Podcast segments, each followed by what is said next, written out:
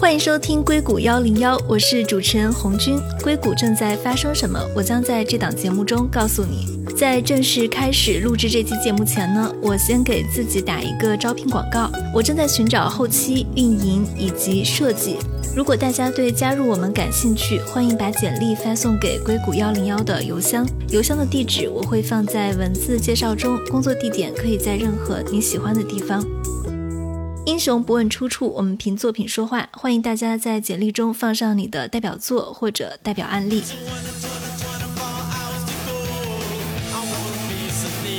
好了，那言归正传，开始我们今天的节目。我之前在硅谷幺零幺的文字介绍中有写到一段话：失败、背叛、不被理解，硅谷的精神领袖一直都不是完美的存在。这期呢，我们要聊的这个人，结合他早期的创业经历，这段话简直就是对他的完美写照。他是 Twitter 的联合创始人 Jack Dorsey，同时也是 Square 的创始人。最近呢，Twitter 在美国算是跟美国总统特朗普杠上了，连续三次呢都把总统的 Twitter 打上了需要事实核查、美化暴力和被操作的媒体的标签。那特朗普呢也一直在一轮轮的报复中。那 Twitter 的 CEO Jack Dorsey 出来说，如果说有人要对这件事情负责，就是他。除此之外呢，前几个月他也在受到董事会的一些压力，因为呃，在 Elliott Management 入股以后呢，他们希望把 Jack Dorsey 赶下 CEO 的位置。Jack Dorsey 到底是一个怎样的人？这一期呢，我们就来聊一下跟他相关的硅谷往事，以及为什么有很多人认为在现在的这个时代，不是其他的创始人，反而是 Jack Dorsey 代表了硅谷精神。今天跟我们坐在一起聊这个话题的是菩提创始人林夏红。Hello，林夏红，你好。Hello。还有原第一财经周刊驻硅谷记者李荣慧。Hello，荣慧。Hello。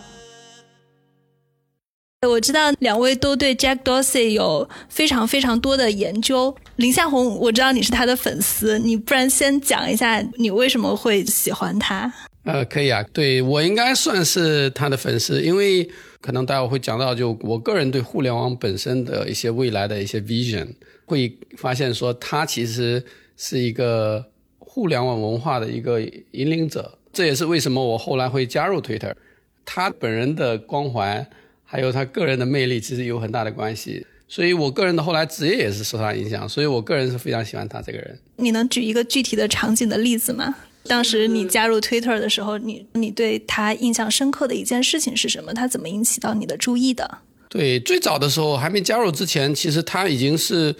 应该说全世界就在在传。其实那时候典型的就两两个，一个是 Facebook 创始人，一个是 Twitter 创始人。我那时候就觉得 Twitter 在很多人其实就打上了这个小众的标签，但是你会发现说 Twitter 更代表着自由和这种。个人主义的这种倾向吧，他本人也是一个无政府主义者。我觉得他没有很明显的就是个人魅力，但是他会用他的这个类似普世的思想影响到很多人。他后来做 Square，所有的公司招人的整个形式可能都都会有一些特殊的这种渠道，而他用了一种类似宗教仪式的这种感觉，就每次招一个人。他都会把公司的所有人跟这个新人呢，就是从公司的这个总部一路走到渔人码头的一个那个甘地的塑像下面拍张照，拍完这个照发到推特上，很多人就点赞，更多的人看到这个就很想加入嘛。但是觉得有一种仪式感。对，这这是一个宗教仪式的感觉。他们招人当时很满意开始的时候，所以如果你去去看他早期的 Twitter，，在做 Square 的期间，他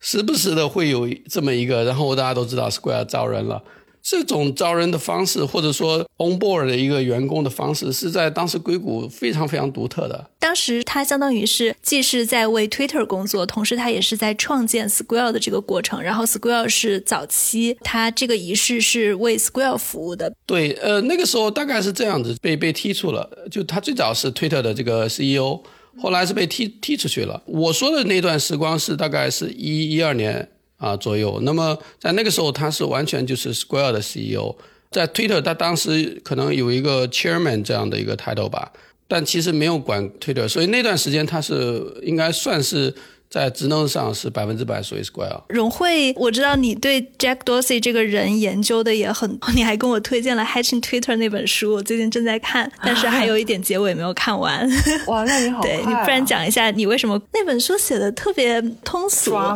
他对写的真的非常的戏剧化。你讲一下你当时是怎么注意到 Jack Dorsey 这个人？你为什么会觉得他很特别？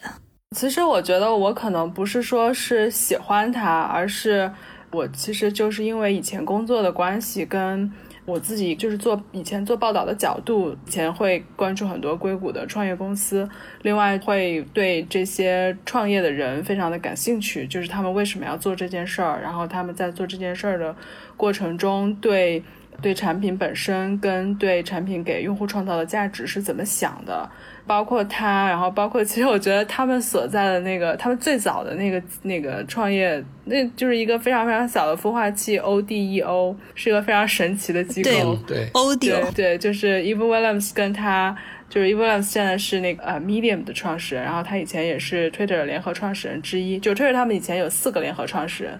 在 Hatching Twitter 那本书里面就写的非常的抓马。当时像是一个小的孵化器里面还有一个人。那个叫什么？Kevin Systrom，他是当时的一个非常的，呃，不是，就 Kevin Systrom 是当时 ODEO 的一个实习生，他后来就是出去创办了一个公司，叫做 Instagram。OK，哦，对，还有这一段，对这个我还不知道哎。对，就是是一个非常神奇的机构。觉得他们那个时代是都是在零零四零五，就是一个 Web 二点零的时代，就是那个时期。在硅谷出了很多小的项目，然后后来都就是成长壮大为到今天是影响非常大的公司跟产品。另外，这些人其实后来他们也变成了，不管是对硅谷还是对整个创投、对科技行业都影响非常大的人。觉得我是一个从广泛意义上来说，就是对这些人很感兴趣。他们做事情本身跟他们的他们自己的一些他们做的事情，跟对硅谷跟对这个其他对用户啊、对世界的影响啊什么的这些，我是我觉得我是一个。个就是整体上对这些事情都很感兴趣，所以特别是在前段时间，就是也是有跟红军说看那个呃 Jack Dorsey 好像前段时间就是受到很多压力，就是董事会要把他赶走啊这之类的，就是我就很好奇他到底是怎么留下来的。他可能算是相对来说是这些就是 Web 二零起来之后这一波创业者们，他是相对来说更有戏剧性的一个人，就经历非常这个我突然。你提到了这个 Instagram，我真的不知道原来这个创始人之前还是推特员工，但是让我想起就是我在推特那段时间，刚好是一二一三年吧，那个时候其实是推特整个从我加入的时候才七百多个人，等我走的时候已经是五千人了。哦，就是快速扩张的一段时间啊。然后在这里面有很多抓马，我可以讲，然后可能待会。因为这么多年了，然后你会发现说啊，为什么 Jack Dorsey 会回来？这是一块。提到 Instagram，当时最让我受不了的，或者说这个公司最大的打击，就是那个时候可能大家都忘了，Instagram 当时被 Facebook 跟 Twitter 两个都想收购，对对，结果对呀，最后的结果是十亿美金。记得啊，好像是十十三个人，十亿美金，对，就卖掉了。我觉得这是一个很大的转折点。我觉得从企业角度，这件事情其实是把 Twitter 跟 Facebook 拉了一个量级，就是说。Facebook 成了千亿的企业，然后推特呃落后了一些啊，但是这个事情其实我能相信对管理层也是打击。我当时在公司我都感到很 sad 啊，真的就 emotionally 感觉很 sad，不是什么我爱 Twitter 所以我感觉 sad，就我本身对 Instagram 对这个 Twitter 是极有感情的这种。更准确的说，其实它不是。不是说 Instagram 的那个创始人他原来在 Twitter，而是就是 Twitter 的前身是 Evan Williams 跟 Jack Dorsey 他们做了一个类似于有点，其实那个有点像一个 podcast 的一个孵化器。孵化器对，当时 Kevin 是那个孵化器里的一个实习生，当时他还是 Stanford，就刚从 Stanford 毕业，应该是零五年、零五年、零六年。但是那个孵化器就是 Twitter 的前身。所以这群人他们其实，在社交领域也算是都各自做出了东西。对对，呃，如果说给这群人做一群画像，你会发现他们之前真的是草莽，就是一帮就是 很牛逼，但是又找不到工作，也没有饭碗，就是成天在那倒腾。但是后来整个世界给了他们一个机会，互联网给了他们一个机会，你会发现他们在现实生活中是如此的潦倒，是因为其实等待他们一个是让他们在互联网施展拳脚，有这种感觉。因为之前其实他们挺不受待见的，或者说挺没有 power 的。是我记得 Twitter 的他不是有四个联合创始人嘛？有一个叫做 Biz Doom，他之前在 Google，他加入 Twitter 的时候就发现谷歌的团队就是 MIT 啊、斯坦福的这种名校毕业生。等他去 Twitter 的时候，就发现这个团队大多数都是一个。不是特别知名的大学，不是一线大学的学生，这些学生都还是。中途辍学，然后找不到工作，试了自己试了很多份工作，就比如说像 Jack Dorsey，他自己在之前他也去，对对对，他还去做过服装设计师，去设计这个牛仔裤，对对，包括还想去考那个按摩师的证儿，考完证儿以后发现按摩师这个行业供过于求了。我稍微更正一下，那个时候还没有 Twitter，所以 b s t o n e 当时加入的还是他们那家音频和孵化器公司 Audio。另另一个反应，我当时在国内，国内用推特的那帮人是那种思想极其独立，也类似的，不管是不是名校吧，他们其实有点反社会潮流，反正那个时候的社会潮流，就觉得，比如说那个时候任何言论控制，就是这帮小年轻，包括我在内，就是很反对的。他们需要一个地方可以自由的去抒发。在网上还能找到类似的这帮人。那时候，比如说你在豆瓣，对吧？是小资的代表。走来走去，你会发现推特是这种思想阵地的聚集地。为什么大家聚集在那？跟这个产品有关系，跟他这个推特所倡导的一种文化也是有关系的。我很好奇，你刚刚提到的，就是说你所在 Twitter 的二零一二年到二零一三年发生了很多非常多 drama 的事情，有哪几个大的决策？因为当时 Jack Dorsey 他应该是不在 Twitter 的，那个时候你们的 CEO 叫做 Dick，他是他是 Jack Dorsey 的好好朋友，所以那一年发生了什么？我当时一二年加入 Twitter，我那时候内心哦，真的有这种声音，Twitter 这是我一辈子要在的公司，因为。我当时最早很想来美国，来美国很想来硅谷，来硅谷我就想加入这种 Twitter、Facebook 这种最 pioneer 的、最牛逼的企业，跟最牛逼的这个 geek 天才们一起工作。如果我能够在 Jack Dorsey 这种团队创始的公司里工作，我觉得我的梦想已经实现了啊，是有这种情怀的。但是加入了以后，我其实在一三年。底就就就就离职了，正式离职是在那个 IPO 一过我就走了，就大概这这么个时间线。就是说，你看我是这样的一个情怀，结果那么快就走了，不是什么待遇或者说呃钱，我觉得里面的这个 drama 真的是让我很难受。从公司的文化角度，其实这个是我最受不了。就是我去了以后发现，公司的 CEO 原来是 Dick Costolo 这个人。他的背景你们可能也可以去聊一下，比如说，呃，了解一下他，他还是演员，对吧？对对对，演员，他其实很像一个 businessman。有一个非常非常大的变化，我刚加入的时候，大概没多久就公司第一次美国叫 All Hands 啊，就全体员工大会，Dick Costolo 就说，我们这家公司呢是一家 media company，就媒体公司，也就是说倡导大家把 Twitter 往这个媒体上做。过了三个月，没多久。我们又 all hands，他开始又想，我们这个公司是一家 tech media，就是技术媒体公司。等我快走的那一天，呃，也不是那一天啊，就那一阵子啊，又开了一次公司的大会，说我们公司现在任命了一个 CTO，我们现在这个公司是一家 tech company，就是说我们以后对，就是 all in 科技，我们是一家科技公司。那你要想从我的角度，这是什么感觉？我在这才一年多。你告诉我，公司从一个 media company 到一个 tech media，再到一个 tech company，你这个是什么定位？然后哪有一家公司在一年内做这种战略转型？我觉得这个哪怕从个人角度上讲，都都是一团糟。所以你如果知道了这样的一个内部的一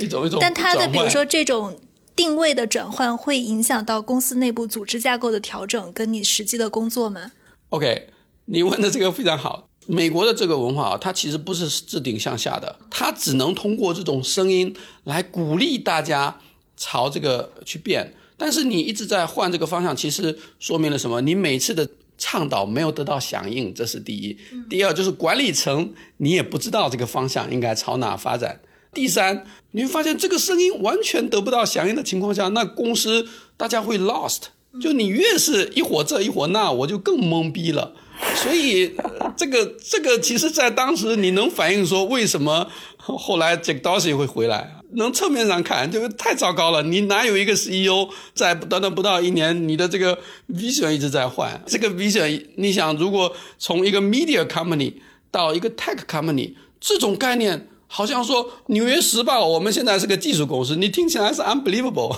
对，Jack Dorsey 他他对 Twitter 的定位是什么？就你看那个《Hatching Twitter》那本书，跟就是 Jack Dorsey 自己的背景，就是他其实是，呃，那本书用了很多篇幅来介绍 Jack Dorsey 过去对于物流分发的一兴趣吧，就是他以前就。对这一块非常的有兴趣，他对 Twitter 的设想是一个，我要实时的通过即时通讯服务来跟这个世界产生关系，是来去了解这个世界。Twitter 如果没记错的话，Twitter 的第一条推是 Jack Dorsey 发的，而且是在那个 South by Southwest 上，就是 Twitter 在 South by Southwest 的那一年爆红，所以当然就是这这个这个是另外一个话题。后来就带来了呃很多产品要去 South by Southwest 去 launch 来感受一下，就是来试一试能不能像复制当年 Twitter 的爆红。它其实是 Jack Dorsey，他是把 Twitter 看成一个通过跟别人发消息，然后来阐述你周围发生了什么。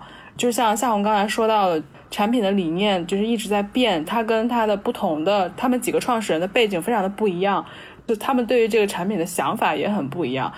Jack Dorsey 他是这样想的，就是他一直认为他这个 Twitter 的最初的雏形是他想出来的，有很多文章也确实是这样说的。当然了，就是另外一个 版本，就是 E Williams 就就不能说，就是我觉得这块还是需要考证一下，就是他们当时当时当时的那个到底几个人是怎么样想出这个主意的。但是很多说法都是，就是最早是个这个想法是 Jack Dorsey 的。这个里面不得不提的是 Twitter 的另外一个创始人是。呃，也是主导性非常强的。可能他们四个创始人当中，可能对这个公司影响最大的就是 E Williams 跟 Jack Dorsey。E Williams 就是他最早做 blogger，就是我觉得他应该是一个，就是我不知道这样讲准不准确吧，就是媒体属性比较强。就他最早做 blogger，然后他把 blogger 卖给了 Google。他在 Google 待了待了一段时间之后，觉得很无聊，然后他就出来自己创业。后来他自己创业，他就做了这个 ODU 这个公司，呃，就是这个像是一个孵化器。他当时想，他们当时就在试验这个 podcast，就当然，其实你其实你可以看出来，就是他做的事情一脉相承。他后来为什么会做 medium，就是他对这个都是跟媒体相关的，对对对，都是很相关的。然后 i n Williams 就是他是认为说，在那个 Hatching Twitter 那本书里面，我记得当时呃我还找了一下，当时写了一个原话是 Eve was starting to see it as a view into what was happening in the world。Jack Dorsey 有点相当于是我用发的消息来去跟我的朋友交流 e v e l a m s 是有一点就是更偏向媒体，我要来看这个世界上发生了什么。所以他们俩在他们俩的主导之下，Twitter 的这个产品理念，我觉得就是这个肯定是有一个更细致的一个总结，简单粗暴的总结一下，就是他们俩的对产品，一个认为它是一个 instant messenger，一个一个认为它是一个 medium，导致就是两个人在两个人的管理下，这个产品。这个产品表达出来的东西是不一样的，包括前两天 Jack Dorsey 在连线的一个问答的一个视频里面，有人问过他，就是说为什么你知道就是为什么 Twitter 是一百四十个字吗？他在那个里面说过，就是在《Hatching Twitter》那本书里面也说过，因为因为一个 instant 对对对对，因为一个短信的长度限制是一百四十个字，对，所以这是为什么就是 Twitter 一直是一百四十个字。而且他也认为，就甚至后来就是有人问他说，为什么要为什么 Twitter 不能放开这个限制？他就说，哎，Twitter 好像后来有放开这个限制吧，好像是可以到二百八十个字。然后他又说，还有 Thread 呀，对对，还有他又说还有 Thread 呀，你还可以，就是你可以连发呀。这 Costo 就显然是一个 manager 的一个，就像夏红说，他是一个 businessman，就是他是一个 manager 的一个更偏向一个 CEO，就是那种职业经理人的一个角色，所以他。就相当于是说，在他们前面那些就是 抓马，就也不能这样说，就是他就在他们前面那些起起落落之后，后来是由一个 Jake Costello 这样的一个角色可以把推特带到上市。但是就是反正就是你看《Hatching Twitter》那本书，就只会有一种，反正我看那本书的时候的一个非常强烈的感受是这个产品真的是还蛮满足大家的喜好的。这个产品跟这个公司的运气还是不错的，要不然的话，就是经过就是这个管理层的动荡，有一种公司说不清楚这个产品到底是一个什么核心的那个那个点，就是可能在不同的 CEO 治下，它的那个点是在变。这个公司还是可以就是一路成长壮大，没有受到那种生死关头啊什么之类的，它还是一直在。成长壮大，并且成为了一个举足轻重的一个公司吧，确实是说明这个产品真的还是蛮满足大家的需求。因为你你刚刚说到这个，其实我想到我们最开始不是有提到说 Twitter 是四个人联合创建的嘛？最开始这四个人其实现在有三个人都被踢出局了。最最早是他们的一个好朋友，当时他们创作那个 Podcast 的公司的创始人 Audio 的创始人，呃，叫 Nova Glass 被踢出局了。Jack Dorsey 是二零零七年成为了 Twitter 的 CEO。嗯，在零八年到二零一一年，就是 Eve Williams 他变成了公司的 CEO，然后相当于那在 Dick Costolo 上台以前呢，就是在二零一零年，因为董事会就嫌 Eve Williams 做决策慢，所以他就被赶下了 CEO 的位置。他赶下来大概半年，就是二零一一年他就离职了。当时他们还有一个创始人叫叫做 b i s t o n 跟他也一起离职了。所以到二零一一年前面的。Twitter 的三个创始人 Nova Glass，然后还有当年他们这四个人的老板 Eve Williams，然后还有追随 Eve Williams 的 b i s t o n 他们都离职了。这个时候呢，就只剩下了 Jack Dorsey，但是他也不是 CEO。之后夏红在的那段时间，二零一二年到一五年。对，Dick Costo，他是他是 Twitter 的 CEO，而且我发现，就我自己看了一下 Twitter 的股价，就我发现 Twitter 在 Dick 的那段时间股价的表现上，确实还是最好的，也是它扩张最迅猛的一段时间。在 Dick 走了以后，就二零一五年，相当于 Jack Dorsey 又回来了嘛，Twitter 它的这个股价表现就不是很稳定。比如说它上市的时候，当时发行价好像是二十三，然后很快涨到了四十多，对吧？这块我怎么对你的这个认知完全是不一样的？因为首先啊，Dick 在的时候呢，确实把它带上市了。带上市之后呢，股价我记得很清楚，因为我是卖过股票的。那个高位其实是七十多刀，然后呢，我是在大概四十七刀、五十刀这个区间卖掉。卖掉之后呢，Dick 还在，是一路下滑。最低到了十六刀，还是还是就反正很低嘛啊！因为我后来不炒股了，这个题外话。然后是因为 Dick 在股价一一路下滑撑不住，才这个 Dorsey 进来的啊！我是这么看的。但是因为因为很多东西是有滞后性的，就比如说你说它还不错，其实当一个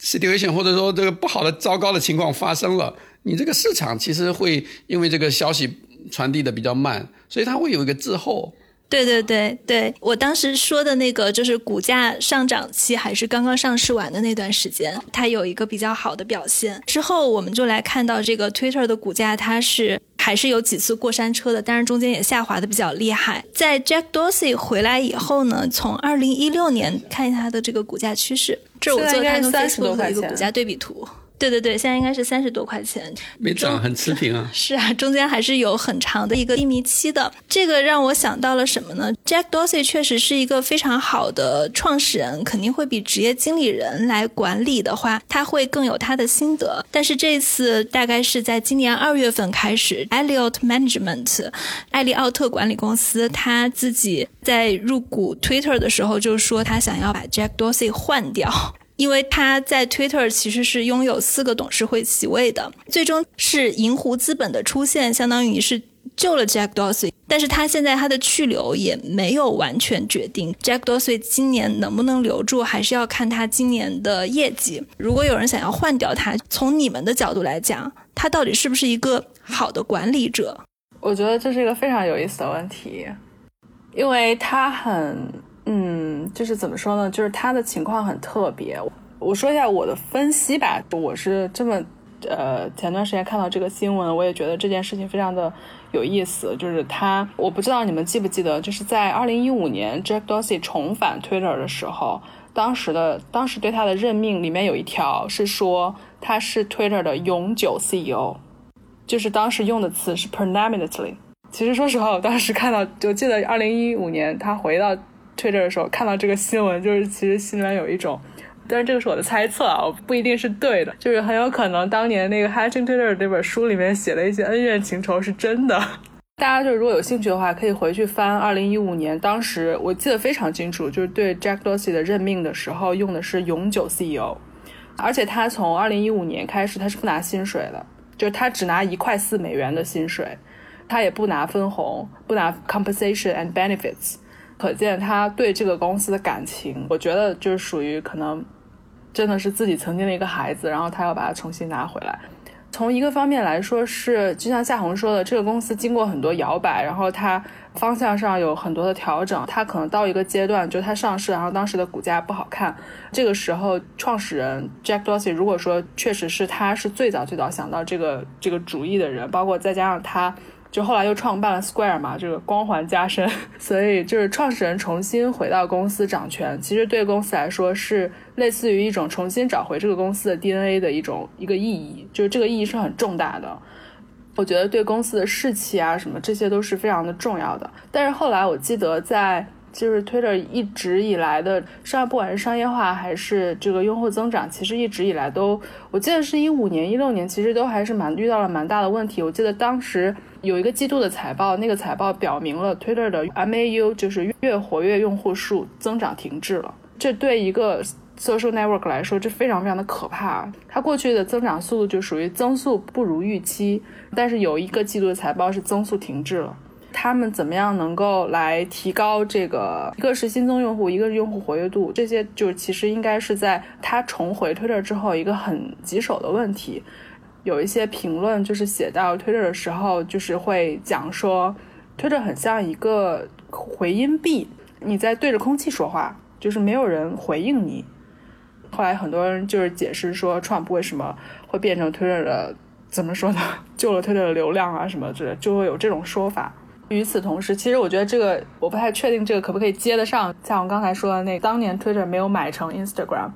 就在那本书里面，其实也有讲到，当时他们谈交易，甚至其实扎克伯格当时也是想要收购 Twitter 的，这几个 deal 都没有谈成。对 Twitter 来说，Facebook 后来有 Instagram 加深，对 Facebook 的意义来说，这十亿美元花的太值。是，这十亿美元远值于后来的 WhatsApp。对对，因为 Facebook 后来也遇到了。呃，我记得是一五年、一四年、一五年的时候，其实 Facebook 也有一个很大的问题，就是年轻人不用 Facebook，或者是它的年轻用户在流失，它的用户活跃度也在下降。所以为什么那个时候扎克伯格两次出价要买 Snapchat，当然也都没有成功。Facebook 当时也遇到一个很大的问题，就是它不再年轻，然后它呃它的用户它的年轻用户在流失，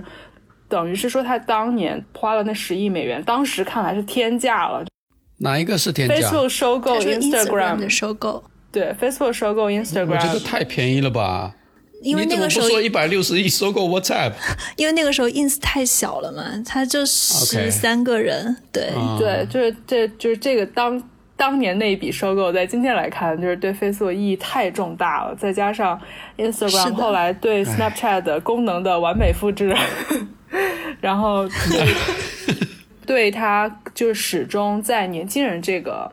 环境中，在年轻人这个群体中，就是保持一个非常高的一个参与度，就是意义非常的重大。但是 Twitter 就是回头来看，就他就当时错失了这一步。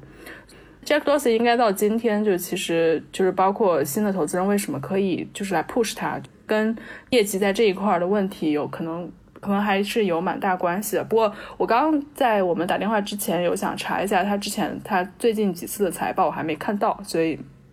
就也也，我觉得也需要再看一看它最近最近一两年的，特别是最近一年吧的用户活跃度增长的情况。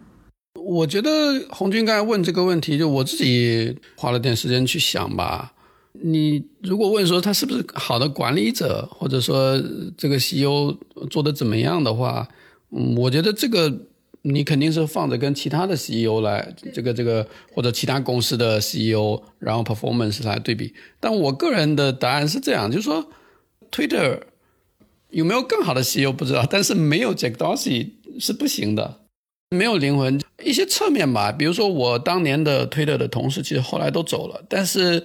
这几年居然大家都慢慢的又回去 Twitter，就不仅 Jack Dorsey 对他有感情，甚至是老员工大家都对他有感情。Twitter 这家公司真的是比较 unique，比较独特。就是刚才讲了，它不是在一个专门孵化创业公司的这个孵化器里，结果这个偏偏就走出来。而且 Jack Dorsey 当年其实并不是 ODU 的联合创始人，对他居然成了 Twitter 的第二股东。那第一股东是谁？肯定是老板嘛，对不对？从这个侧面上，你们能能看到这个想法灵魂确实都是来自于他。就像张小龙之于腾讯，就是他怎么从当年的被收购的一个呃那个叫什么邮件来着？Foxmail 哦，Foxmail 被收购，然后呢当了一个当时在广州的一个研发总部的一总经理啊。其实那个 title 其实并不高，因为腾讯最早的时候就是很小的公司，你又是一个小区域的总经理。他现在已经算是啊，从组织架构上讲，他在这个腾讯总办里面。我觉得这个就是一个，就是说，你有你给这个产品带来灵魂，你哪怕是一个员工啊，你也成了联合创始人。所以从这个角度上讲，其实 Jack Dorsey 他其实是一个 icon 级别的人物，尤其在推特这个产品上。而推特之所以，其实你们讲的很对，就他有这这样的问题那样的问题，但是它的存在，其实你不能拿一家公司来衡量它。没有 Zuckerberg，可能真的没有 Facebook，但是推特这个产品是。互联网需要的东西，必须有个人做出来，而这个人恰巧就是 Jack Dorsey，他懂这个，他其实一直坚信的一个很具体的理念，这不是公司的 vision，他觉得用一百四十个字，人是能完整表达想法的。就虽然是受限于短信，但是他有一个非常明确的，每个人用一百四十个字就能讲清楚，你要讲不清楚，你说的就是废话。这种核心的理念，然后呢，跟互联网世界的切合度带来了。推特，以至于就是说，他在一个那么乱七八糟的环境下成长，然后呢，后来你看霍克也不行，他一直放不开一百四十个限制，因为某种这个原因。然后你们可能忘了，就是最早的时候，推特是不让附图的。也就为什么 Instagram 能成长，是因为你放了一个 Instagram 的链接，下面会放一个图，你是不能上传图片的。所以我说，它 Instagram 成长也是跟推特一起成长。结果呢，直接就是分开了。这个分开有点倒逼推特哦，那我自己要发展自己的图片服务。然后呢，后来其实我觉得这个是对推特有一个。打脸的这个过程，让他就是原来我是家企业，我要朝着这个呃生存、发展、商业化的角度去。否则最早的时候，互联网因为太需要它了，以至于它其实是被互联网文化裹挟的。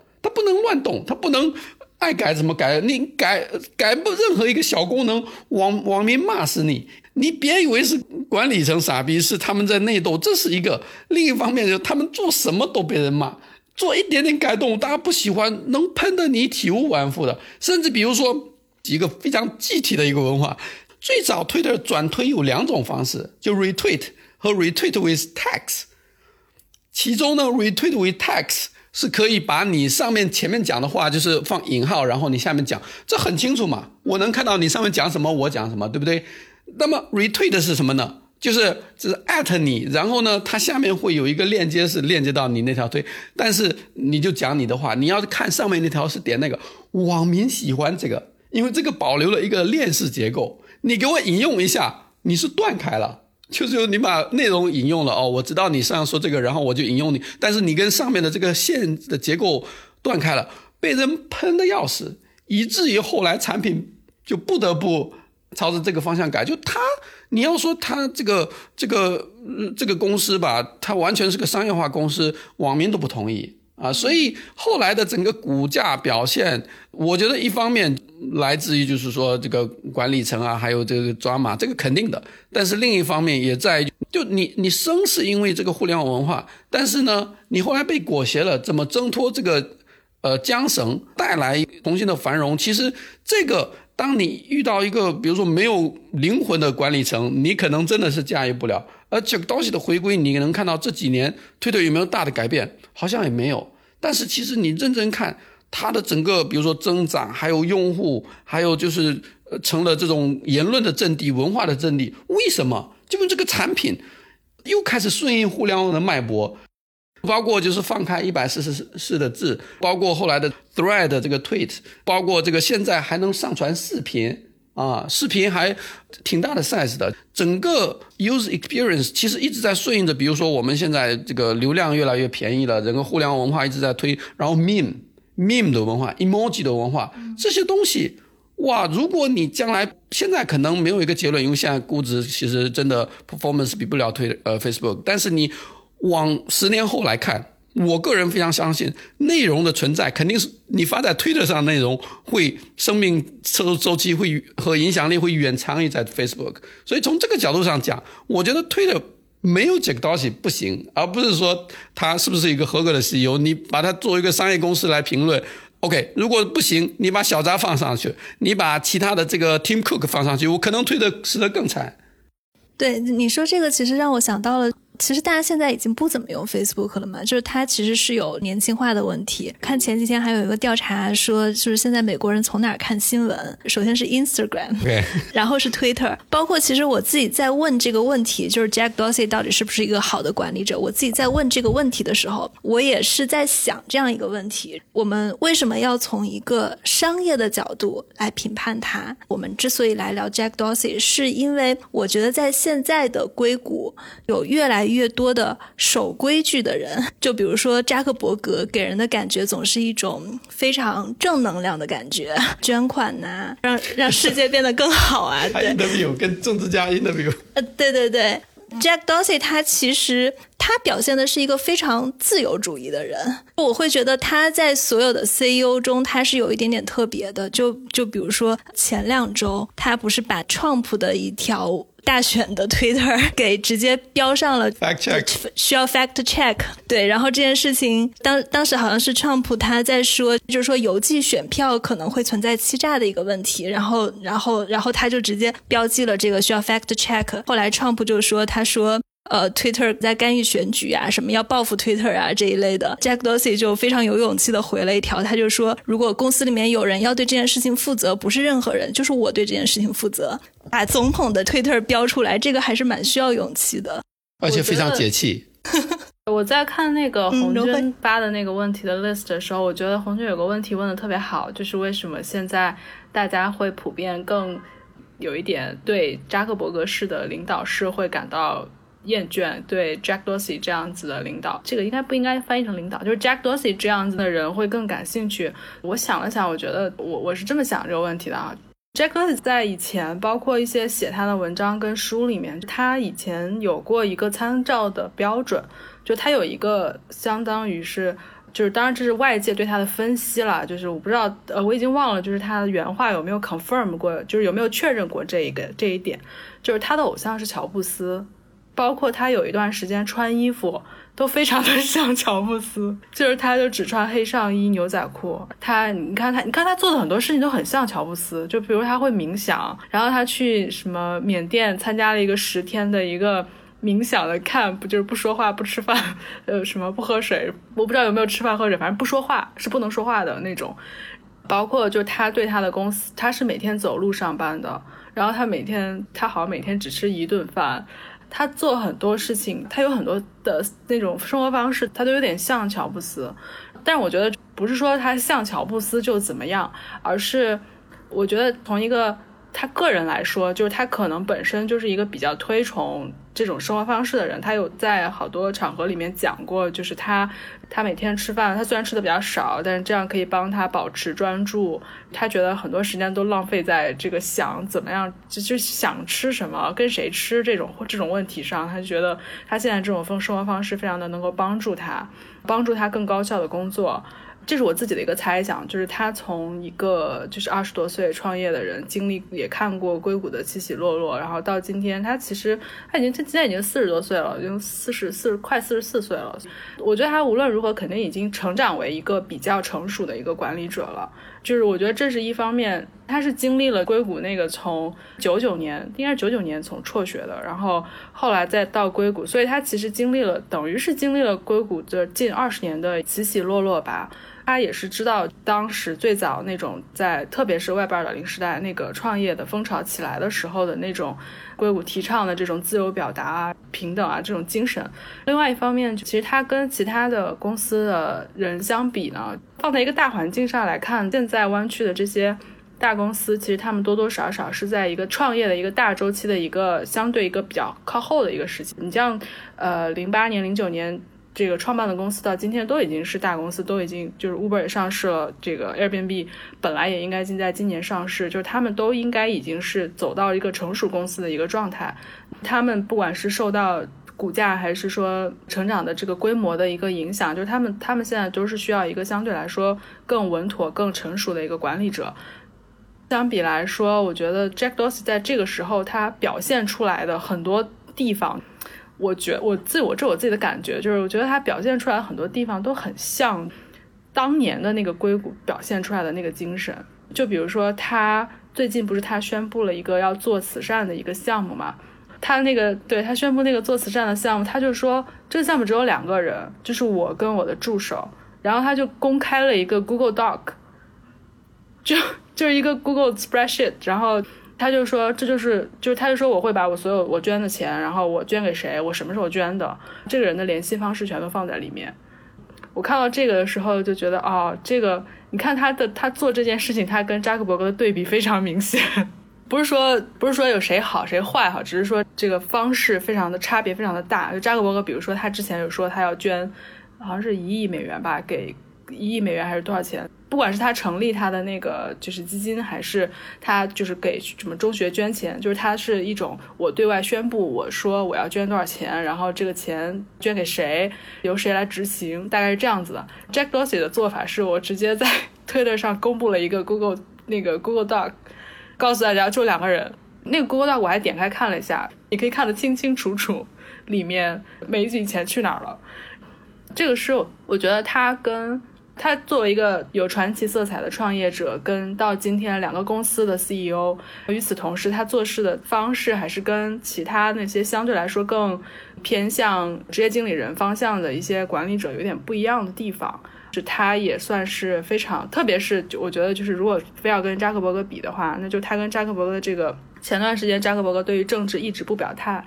他是一个非常明显的表态，以及他还他应该是 Andrew 杨的支持者。就我看那个 Andrew 杨有一个呃 podcast，他还专门参加了这个 podcast，在上面讲了很多他对政治的想法啊什么的。嗯，他好像还给 Andrew 杨捐了五百万美元。对对对对，我觉得这些就这些就他还是蛮明显的表现出来了那种。